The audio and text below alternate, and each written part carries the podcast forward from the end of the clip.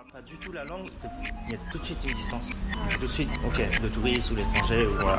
Et la personne va devoir faire un effort pour parler anglais avec toi, mais ça, tu pourras jamais avoir une vraie connexion. Alors que si tu parles tout de suite la langue locale comme un local, bah, il va tout de suite s'ouvrir à toi et euh, ça va être très différent. Hello à tous et bienvenue dans ce nouvel épisode du podcast Le Carité. Le Carité, c'est le podcast qui met en valeur les entrepreneurs issus de la diversité. On se retrouve aujourd'hui pour un nouvel épisode hors série tourné lors de mes vacances en Asie. J'ai eu la chance d'interviewer Jake, l'auteur du blog et de la chaîne YouTube du même nom, The Korean Dream. Je vous laisse savourer cet échange qui a été réalisé avec grand plaisir dans un café à Séoul. Bonne écoute tous. Bah, merci de m'inviter ici. Un honneur pour moi de faire partie de ces invités. bah, merci à toi d'être sur le podcast. Mhm. Euh, première question très très simple, Euh, Mhm. c'est la question que je pose à chaque invité. Le Carité, c'est le podcast qui donne de la force. Alors, est-ce que tu es prêt à partager ta force avec nous? Ah, je suis bien prêt là. Je suis bien prêt à partager ça. Au top Alors, déjà, euh, on est dans un cadre magnifique, c'est-à-dire à Séoul. Mm. Et euh, c'est une ville qui est assez dynamique, c'est une ville qui bouge beaucoup. Mhm.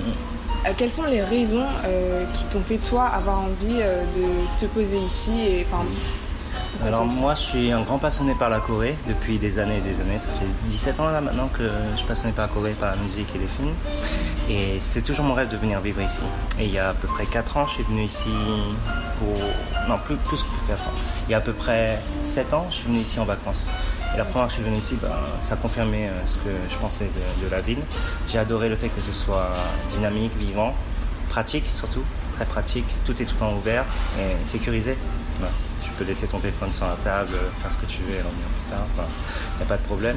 Et finalement, euh, il y a 4 ans, je suis venu ici pour y vivre avec un PVT. Et je suis toujours heureux de vivre ici, euh, même au bout de 4 ans. Ah, ok, d'accord. Et par rapport à ton parcours, en fait, pourquoi tu as choisi un PVT pour euh, venir ici Et tu peux nous expliquer c'est quoi le PVT pour ceux qui sont pas familiers avec le concept Alors le, le PVT c'est le programme vacances-travail. Ça, ça te donne un, un visa d'un an. Avec ce visa-là, tu peux travailler. Donc, en général, les gens ils travaillent dans, dans des cafés, dans des restaurants, ils font serveur avec le visa euh, de façon légale avec ce visa-là. Et tu peux aussi travailler pour des entreprises. Et- mais ça dépend de quelle, dans quelle filière.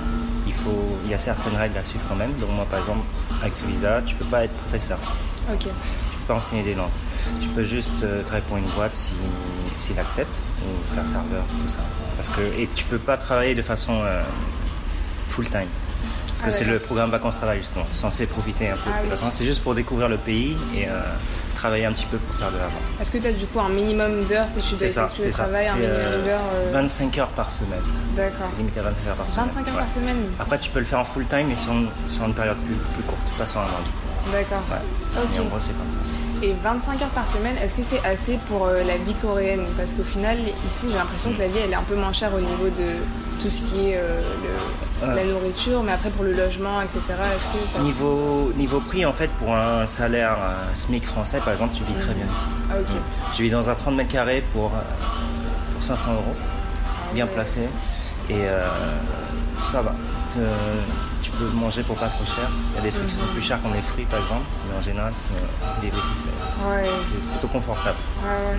C'est vrai que le prix des fruits m'a choqué la première fois que je suis venue. Mmh, mmh, mmh. Même hier, je suis partie au convenience store et je Ouais. voyais 4 4000 won en fait de pêche et ça équivaut à quoi à peu près à peu près 3 euros. 3 euros. c'est- Ah, c'est super cher, c'est super cher. Ah. Ils sont très chers. Mhm. Et du coup, alors, ton blog et ta chaîne YouTube Mhm, s'appelle mhm. The Korean Dream. Ouais. En fait, qu'est-ce que c'est le Korean Dream pour toi Alors, pourquoi j'ai pris ce nom-là Je me suis juste inspiré du nom euh, The American Dream, Mhm. bien sûr. Et pour moi, le... c'était mon rêve de vivre ici. Et peut-être, je suis prêt à parier que dans quelques années, dans une dizaine d'années, il y aura vraiment ce Korean Dream parce que le- la culture coréenne commence de plus en plus à, à se répandre partout dans le monde. Ouais, c'est vrai. Euh, à une époque, c'était le, le Japon qui était très euh, connu euh, par les mangas, par par le rock japonais, enfin tout ça, tout, tout, tout cet univers d'animé et tout ça.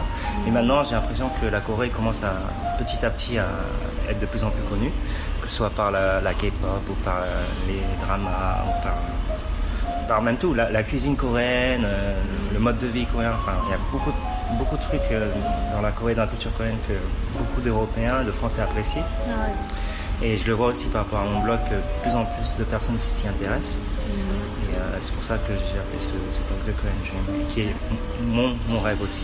Ah, ok. Et par rapport à cette culture coréenne, est-ce que toi, il y a par exemple euh, un film que tu aurais vu ou une musique ou quelque chose qui t'a particulièrement marqué dans ton enfance et tu t'es dit, ah ouais, faut vraiment que j'ai. genre, si t'as une euh, Alors, référence à nous Il y en a beaucoup, hein. il y en a vraiment beaucoup. D'en faire un choix, c'est compliqué, mais celui qui m'a vraiment marqué, c'est un clip qui était à la fois une histoire et une musique magnifique. Ça Mhm. s'appelle Kiss Because I'm a Girl. Je sais pas si tu as vu. Mm. C'est, bah, regarde-le, tu vas voir, c'est beaucoup d'émotions, enfin, comme ils, ils aiment bien le faire à la Mhm. coréenne. Et euh, la musique était très belle, la mélodie très belle. Même si je comprenais pas les paroles, pour moi, c'était magnifique. Ouais. Et euh, l'histoire est aussi magnifique. C'est une histoire d'amour entre un, un homme et. euh, je vais pas te spoiler le truc, mais voilà, c'est, ça se finit euh, en larmes. Ah, Donc ça ok, m'a, ok. ça m'a marqué. Puis en termes de film, il y a le fameux Old Boy. Ah ouais, Old Boy, ce, ce film. ouais, ce film vraiment génial. Puis t'as plein d'autres films, j'en ai vu plein, j'en ai vu plein. plein qui m'ont Mhm. marqué, hein. Ah ouais, c'est vrai que le film Old Boy aussi m'a hyper marqué. Ouais. Je Mm. me rappelle de la chute, je me rappelle Ouais, encore du chute. moment où j'étais quand Ah, j'ai vu la chute. ouais, ouais. c'est ça. Tu sens, ouais, tu non. Donc ouais, on conseille à tous les auditeurs de, enfin, de regarder le film Old Boy et euh, le film que Jack vient de nous conseiller. Franchement, euh, Old Boy c'est ouf, ça m'a mis euh, une claque. Vraiment, vraiment. Et d'ailleurs, il y a un film il y a pas très longtemps qui est sorti euh, en France. Ouais. Alors Qui a bien marché. c'est Parasite. ouais, ouais, il est génial ce film. Ouais. Il, est très bien. il a eu, il a gagné le festival de Cannes, enfin Ah ouais. la Palme d'Or. Il a gagné un prix, ouais. Ouais. Et ici, alors c'était quoi la réaction des gens par rapport à ce film?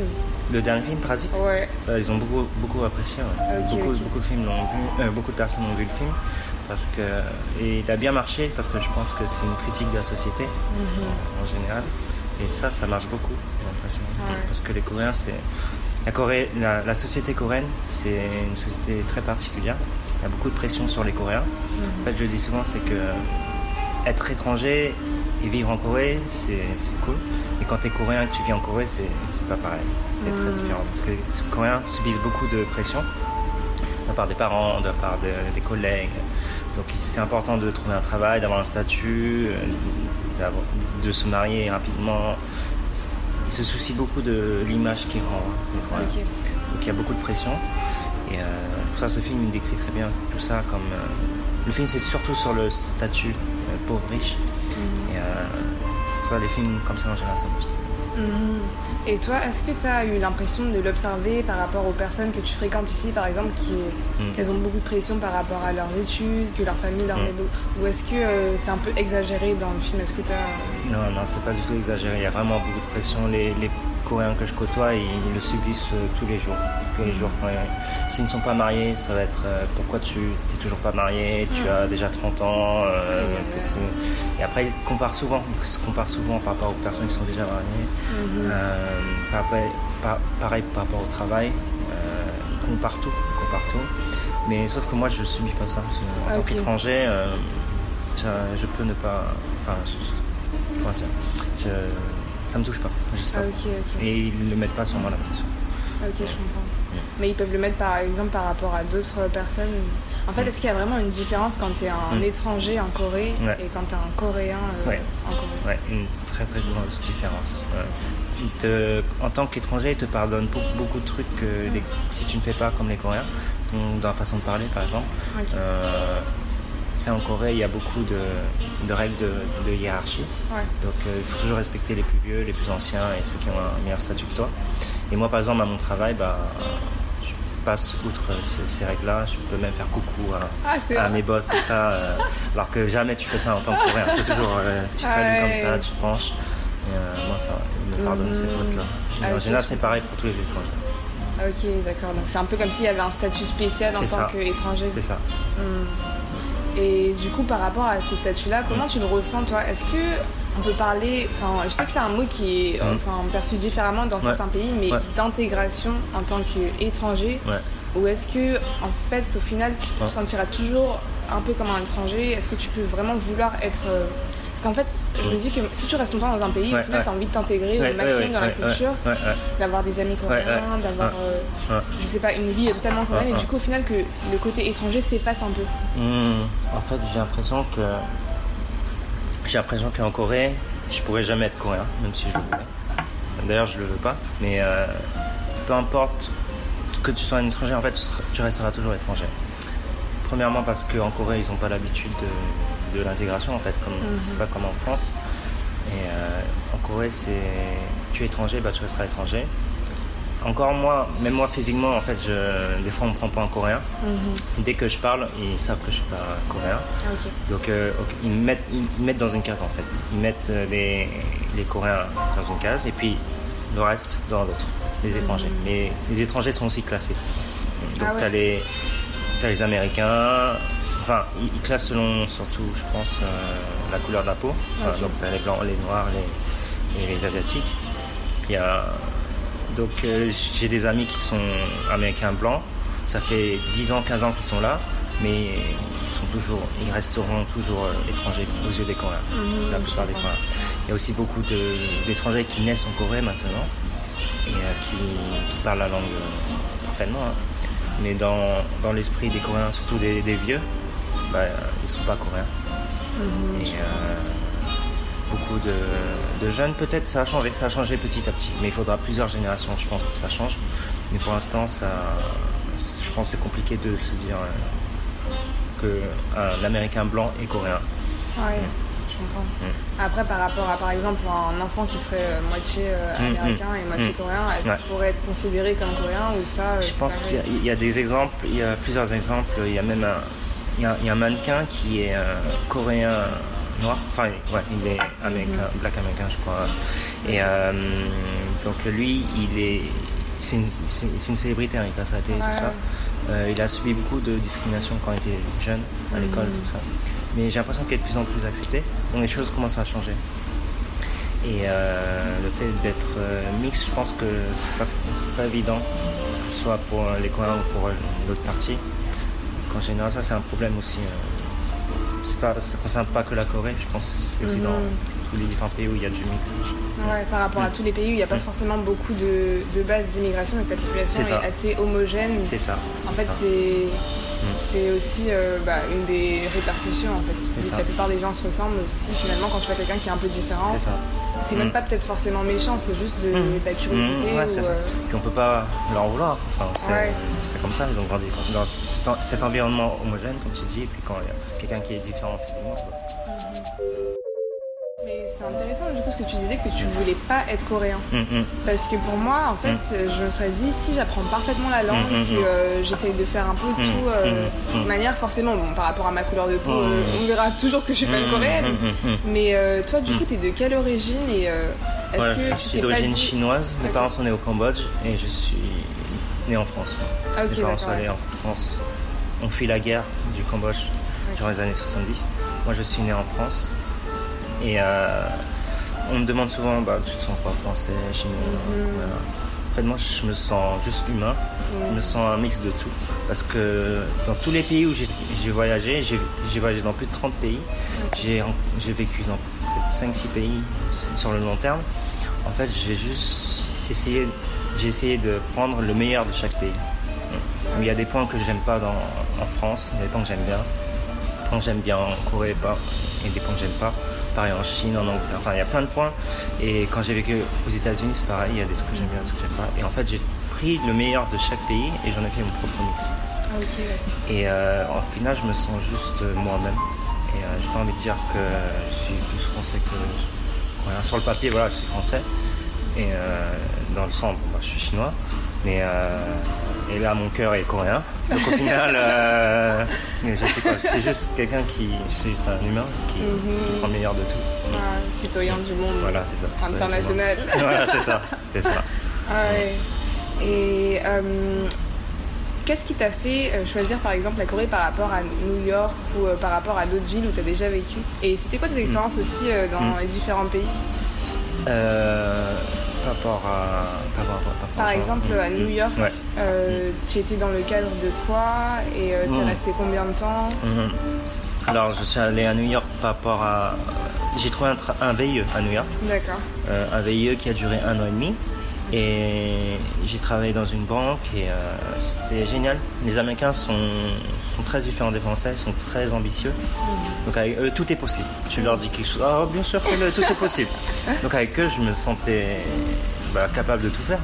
Et ça m'a beaucoup inspiré. J'ai rencontré des personnes qui avaient 30 ans, ils avaient déjà leur propre boîte. Euh, ils pouvaient vivre euh, de ça déjà, ils pouvaient prendre leur retraite à 30 ans en fait. J'ai rencontré une personne qui parlait peut-être 8 langues couramment, qui était vraiment déterminée. Il voulait apprendre le chinois, du coup il s'installait dans le Chinatown à, dans le Queens et pour juste être avec des Chinois. Et tous les jours il se levait à 5h30 pour faire une heure pour faire des, des, meet-up de langue, une heure de japonais, après il allait faire une heure de coréen, une heure de chinois, à partir de 5h30.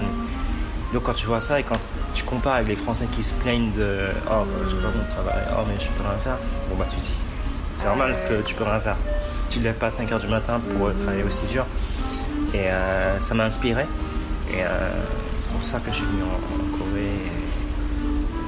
Et en Corée aussi, je sens aussi que il y a beaucoup de choses possibles, il y a beaucoup d'opportunités. Mm-hmm. Les Coréens travaillent beaucoup.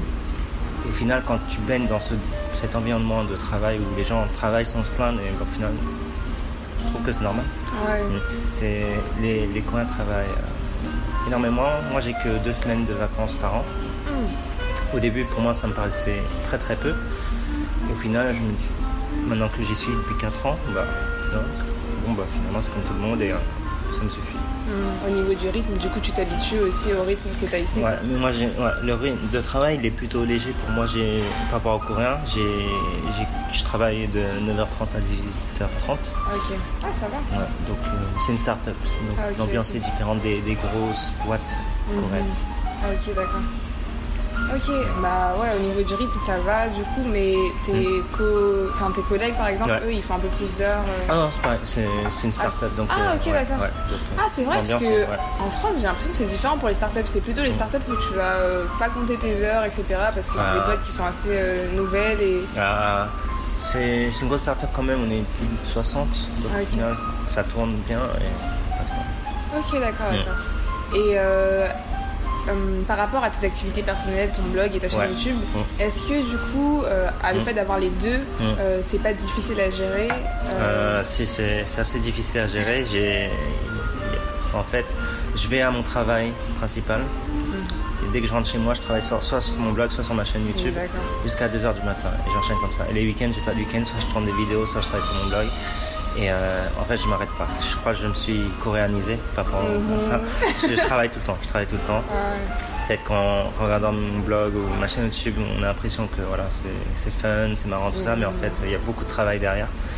Euh, et il y a deux ans, j'ai fait une sorte de burn-out à force de vouloir trop faire. Je faisais trop de trucs. Et là, j'ai un peu mis le frein et j'essaie de, de, faire les choses selon mon rythme et ne pas vouloir. Euh, sans, sans, trop de pression, ouais. Parce qu'au final, quand tu commences à faire des vidéos, tout ça, les gens aiment bien et ça te motive à en faire plus. Tu veux toujours en faire plus, et au final, tu t'oublies toi-même et euh, tu fais plus les choses pour les autres sans, sans vraiment prendre le temps de, de, réfléchir pourquoi tu le fais. Et... Ah, je comprends. Du coup, ouais, c'est important de prendre un peu de recul par rapport à ce que toi tu veux et ce que si, la limite entre donner euh, aux gens au final et aussi toi de faire plaisir. C'est ça. Parce que si tu passes du côté burn-out, c'est qu'au final, tu es. Hmm tu veux, enfin, tu te mets trop d'exigences par rapport aux gens peut-être. C'est ça. Ok. Alors, une dernière question, et c'est une question qui est beaucoup revenue. En fait, j'ai fait une sorte de sondage euh, mhm. avant de faire l'interview pour savoir euh, ce qui a intéressé euh, au niveau de l'expatriation. Est-ce que, enfin, comment tu fais pour vivre le fait d'être loin de ta famille, tes proches? Mhm. Est-ce que c'est difficile pour toi ou au final, est-ce que comment tu t'arranges alors, pas par la famille, moi j'ai l'habitude de.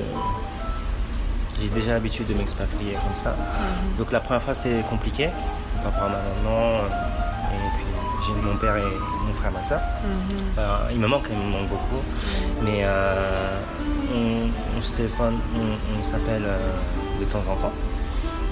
Skype, tout ça. Bon, bah, de nos jours, c'est facile de faire des contacts. Et puis, de temps en temps, je rentre en France, ou sinon, ils viennent ici. Donc, euh, je les vois au moins une fois par an. Mais des fois, c'est pas, pas facile. C'est pas facile. Et ça va, je, vis avec. Et puis, euh, sais que, enfin, je me motive à essayer de, de trouver une façon de, de être indépendant financièrement Ouais. pour euh, pouvoir même travailler de, de France ou euh, Ah bah oui. ouais, peut-être un jour. Mm. Donc c'est pour ça que donc, euh, mon blog et, et ma chaîne YouTube aussi, ça va me servir plus tard peut-être à Mm. avoir mon propre business et euh, peut-être lancer quelque chose pour, pour en vivre. Ma dernière question. Est-ce qu'il y a un conseil euh, Ouais. que tu te serais donné euh, juste avant euh, de t'expatrier? Enfin, s'il y avait un conseil, pardon, que tu te serais donné euh, avant de t'expatrier, ce serait quoi? Apprendre encore plus la langue que ce que, ce que je connais là. C'est vraiment le plus important, c'est vraiment la langue. Et ça, c'est c'est valable pour n'importe quel pays. Parce que à partir du moment où tu maîtrises la langue, les locaux te voient différemment. Et ils t'acceptent plus facilement. Et ça t'ouvre énormément plus de portes. Donc que tu ailles en Amérique du Sud ou que tu ailles dans n'importe quel pays, si tu parles la langue locale, comme un local en fait, tu es tout de suite plus rapidement accepté. Et euh, les locaux se sentent tout de suite plus proches de toi. Ça, c'est un truc que, que les gens peuvent savoir que s'ils parlent une langue différente de la leur dans un autre pays. En fait, quand tu parles la langue avec les mêmes mimiques, avec les mêmes intonations, quand tu rencontres une personne, la personne se sent tout de suite proche de toi en fait. Ça, c'est quelque chose que tu peux pas savoir si tu l'as jamais fait. Et euh, si tu. Parce que quand tu parles pas du tout la langue, il, te- il y a tout de suite une distance. C'est tout de suite, ok, le touriste ou l'étranger, ou voilà. Et la personne va devoir faire un effort pour parler anglais avec toi, mais ça, tu pourras jamais avoir une vraie connexion. profonde. Alors que si tu parles tout de suite la langue locale comme un local, bah, il va tout de suite s'ouvrir à toi et euh, ça va être très différent.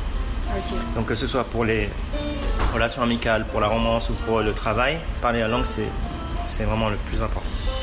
Et euh, je dis ça, mais il faudrait que je fasse plus d'efforts aussi pour apprendre, euh, pour continuer d'approfondir la langue. Mais si, si je parle, si, mais je regrette pas, je regrette pas. euh, mais si j'ai un conseil à donner, c'est vraiment euh, De la se langue. concentrer sur la langue Ouais. en premier. Ok. Donc ouais, avant de, euh, si vous savez dans quel pays vous avez envie de vous expatrier, essayez de voir pour apprendre la langue, peut-être acheter des manuels un peu en avance, essayez de regarder des vidéos par exemple sur. YouTube. Toi par exemple sur ta chaîne, tu as des vidéos où on peut apprendre Ouais, c'est ça. le, le coréen, Ouais. quelques mots pour se débrouiller. Donc essayez de voir en fait, euh, voilà un peu comment apprendre la Mhm, langue mhm. avant de se rendre sur le pays.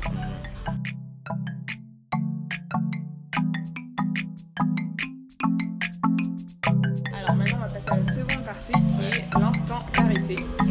Euh, mais on va faire un petit twist ici vu qu'on est en Corée, donc ça va Ouais. être l'instant kimchi. Alors, euh, c'est quoi Je vais te poser la question telle quelle, comme tu Ok, la poses ok. avec le karité. Ok. C'est quoi ton kimchi ici? Un kimchi ici? Euh, Donc, c'est quoi le truc qui me donne la force? Ah, je me débrouille. Ok, c'est comme mon kimchi? Euh, c'est comme kimchi. Ok, alors le kimchi en Corée, c'est le truc que tous les coins mangent, le truc que tous les coins ont besoin de manger. Donc sans kimchi, ils peuvent pas vivre. Le truc, c'est euh, simple. Ils- à chaque repas, ils doivent manger le kimchi. Donc mon kimchi à moi, c'est tout ce qui est sucré. Donc euh, ça me donne de la force et ça me fait plaisir. Et ce qui est génial en Corée, c'est que tu as toujours les, comment dire, les supérettes, qui est euh, CU, euh, 7-Eleven, tout ça, qui sont tout le temps ouverts 24 h sur 24. Donc même quand je travaille beaucoup, bah, c'est ouvert 24 h sur 24. Des fois, le, soir, bah, je sors et je me prends un petit dessert, euh, je me prends mon petit truc. euh. donc je pense que c'est ça mon kimchi. Ça marche. Et à l'inverse aussi, Ouais. euh, est-ce qu'il y a quelque chose de France qui te manque particulièrement? Non, bah, ça reste dans le même domaine, c'est les desserts français. Tout ce qui est sucré, desserts français, euh, les, les petits éclairs au chocolat, tout ça, ça me manque beaucoup. ouais. Quand je vais en France, c'est le premier truc que, que, que je prends. Tu sors de l'aéroport direct, ça, direct. boulangerie Boulangerie, direct. Et, et je les enchaîne. Ok. Ok, et la dernière question Ouais. de l'instant carité, en Ouais. fait c'est une citation. Mm. Donc d'habitude, pareil, on prend des citations africaines, mais là, Mhm. euh, j'ai cherché une euh, citation coréenne. Ah, cool. Et d'ailleurs, j'en ai trouvé pas mal sur ton blog. Ouais, ouais. J'ai trouvé euh, Ouais. une petite quinzaine de citations, donc je me suis dit, bon, je vais essayer d'en trouver une qui est pas Qui dans son... son- ouais. c'est ça. Alors, la citation, c'est Même une feuille de papier est plus légère si on la porte à deux. Donc Donc toi, ça te fait penser à quoi? C'est une citation coréenne, je précise. ça veut dire que hum, seul on peut, on n'arrivera pas à faire les choses seul et que faut qu'on s'entraide et que justement ça, ça c'est assez euh, lié à YouTube. Euh, je vais t'expliquer un exemple. En fait, tu peux grandir seul sur YouTube, il n'y a pas de problème. Tu peux devenir euh, une star, enfin, ça dépend de ce que tu fais. Mais quand tu rencontres d'autres personnes qui ont la même passion que toi et qui fait des choses comme toi et que vous entendez bien, en faisant des sortes de collaborations, en fait, tu peux grandir encore plus que si tu étais seul. Et euh, donc, toi, tu as tes propres qualités et tu peux toujours rencontrer des gens qui ont d'autres qualités complémentaires. Et ensemble, ça fait une sorte de synergie. Et tu peux arriver à quelque chose d'encore plus grand que si tu, tu faisais seul. Et donc, euh, moi, ça m'inspire ça, cette citation. C'est ce que j'essaye de faire. De... J'ai rencontré beaucoup de personnes, beaucoup de personnes qui m'inspirent et qui, avec qui j'ai fait des collaborations, qui m'ont aidé à me développer moi-même, à prendre plein de choses d'eux et euh, de moi-même aussi. Et finalement, c'est comme ça que j'avance et que j'ai grandi. je prends toujours le meilleur de ce que je rencontre, des personnes que je rencontre, des pays où je suis, pour en faire mon propre mix et de grandir et de faire mes propres projets. Donc euh, voilà, il faut rencontrer des gens, s'entraider. Euh, il y a quelqu'un qui m'a dit quelque chose qui, m'a inspiré récemment, c'est que euh, quand tu te sens mal, plutôt que de mettre de la pression sur les gens, en fait, quand tu as une mauvaise humeur, fais l'opposé. Envoie quelque chose de positif aux gens. Et ces gens, ils vont le recevoir, ils vont te renvoyer quelque chose de positif, et toi-même, tu vas redevenir positif. Donc euh, c'est comme un cercle vicieux en fait. Si tu renvoies du négatif, tu vas recevoir du négatif, mais quand tu renvoies du positif, bah, tu vas recevoir du positif. Donc euh, c'est comme ça. Ok, ça marche. Mm. L'entraide avant tout. Mm. Ok, au mm. top. Où est-ce qu'on peut te retrouver alors Alors, ma chaîne YouTube The Korean Dream, ou bien mon blog TheKoreanDream.fr. Vous aurez tous les conseils sur la Corée, si vous voulez venir vivre ici ou juste visiter. Plein de petits conseils, plein de petites astuces. Et puis ma chaîne YouTube, c'est un peu un mix entre conseils et divertissement. Ok, ça marche. Au top. Bah, merci euh, d'avoir été présent euh, pour l'interview. Bah, merci à toi. merci beaucoup d'avoir écouté ce premier épisode hors série du podcast de Carité. Point très très très important. Si vous avez apprécié l'épisode, n'hésitez pas à laisser une review, un commentaire. Ça aide vraiment à faire connaître le podcast à un maximum de personnes. On se retrouve pour un prochain épisode hors série encore une fois, en direct de Tokyo. En attendant, take care.